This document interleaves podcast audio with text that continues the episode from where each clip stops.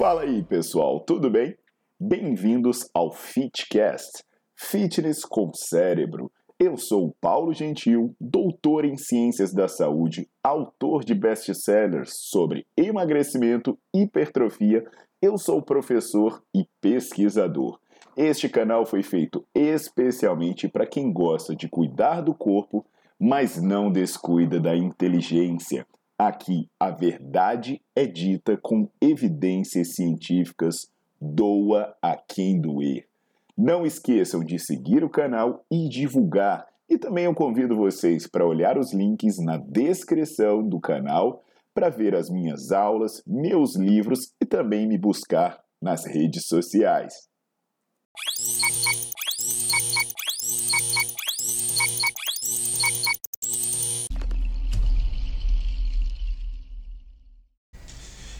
Fala pessoal, tudo jóia? Aqui é o Paulo Gentil e eu vim para falar sobre um tema polêmico, né? Que de repente, olhando o título do vídeo, todo mundo olhou e falou assim: ah, mas aí tá fechado. Não tem essa questão de perder gordura no abdômen, né? Não dá para perder só barriga. Bem, Hoje eu vou trazer algumas informações para nós termos reflexões nesse sentido. Inclusive, né, tem uma sequência de aulas no Nerdflix que é sobre abdômen, que eu falo sobre exercício de abdômen, tem uma sequência de aula que é sobre emagrecimento. E se vocês quiserem se aprofundar nos estudos do tema, eu recomendo muito, além de vocês olharem o meu livro Emagrecimento, Quebrando Mitos e Mudando Paradigmas.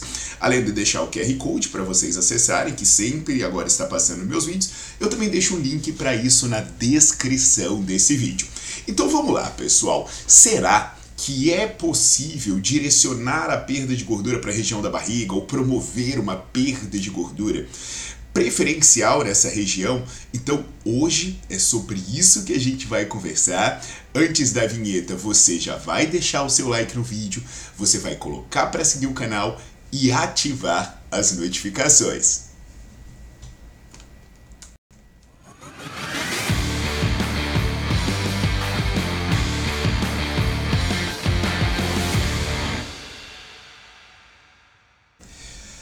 Pessoal, então, será que esse assunto está mesmo consolidado? Eu vou trazer alguns exemplos né, de artigos que podem nos provocar reflexões e nos fazer acreditar que a situação não estaria tão fechada quanto se acredita. Por exemplo, tem uma análise feita por canadenses, lideradas pelo, uh, pelo Angelo Tremblay, da Universidade McMaster, e conta também com nomes importantíssimos como Claude Bouchard, que foi uma análise transversal com mais de 2.600 pessoas. E nessa análise, eles avaliaram o padrão de composição corporal de acordo com o nível de atividade física, o nível de intensidade de atividade física normalmente realizado. Então as pessoas poderiam realizar habitualmente atividade de intensidade baixa, moderada para baixa, moderada para alta ou alta. O que eles verificaram nesse estudo né, é que por mais que as pessoas realizassem, que realizassem as atividades de intensidade mais alta, elas gastassem menos calorias, elas eram mais magras.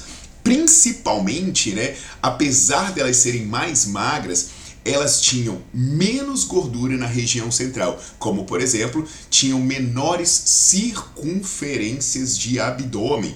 Então, isso faz com que a gente já fique com uma pulga atrás da orelha. Poxa, a pessoa se exercitando em intensidade mais alta, gastava menos caloria e tinha menos barriga.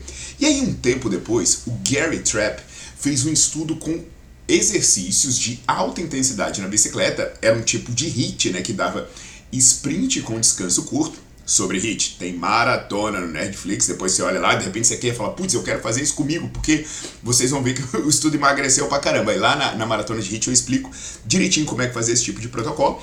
Então o que, que o Gary Trapp fez? Ele pegou mulheres obesas e botou para fazer sprints na bicicleta. E aí ele fez uma avaliação por DEXA, né, que escaneia o corpo, e você consegue segmentar os locais específicos onde a gordura está acumulada. E eles verificaram que as mulheres emagreceram mais fazendo HIIT do que fazendo exercício contínuo. Então, novamente, né, o gasto calórico do HIIT e do contínuo foi igual, mas elas emagreceram mais fazendo HIIT. E o que, que eles perceberam? Que fazendo esses tiros na bicicleta, apesar delas emagrecerem, teve uma tendência de ganhar gordura na parte de cima, aqui na região dos braços, e a perda de gordura aconteceu na região central e das pernas. Opa! 10 anos depois, Maillard confirmou que o treino de alta intensidade ele parece ser particularmente eficiente para reduzir a gordura da região abdominal, quando comparado com atividades moderadas. Então presta atenção. Ele comparou fazer o treino intervalado de alta intensidade com fazer o treino intervalado de intensidade, perdão, treino contínuo de intensidade moderada. E acontece que o emagrecimento na região central foi muito superior.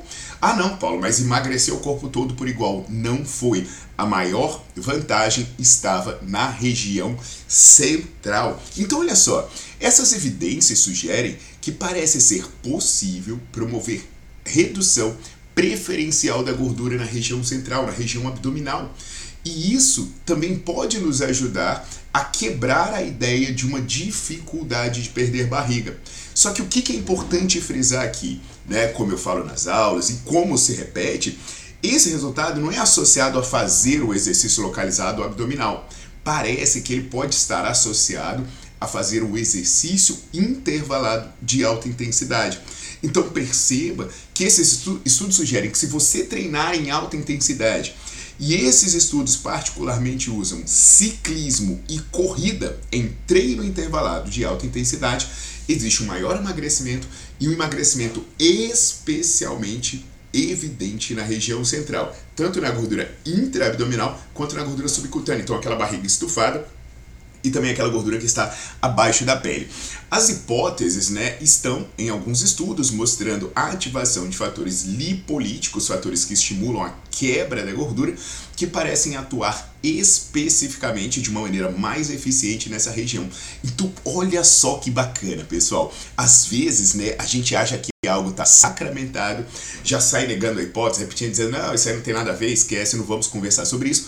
Mas se você olhar direitinho os estudos, parece haver algum tipo de evidência nesse sentido. Só que qual é o problema? Você não pode pegar essa informação e pensar assim, ah, então eu tenho que fazer aula de abdominal, então eu tenho que fazer 2 mil abdominais, 10 mil abdominais por dia. Não.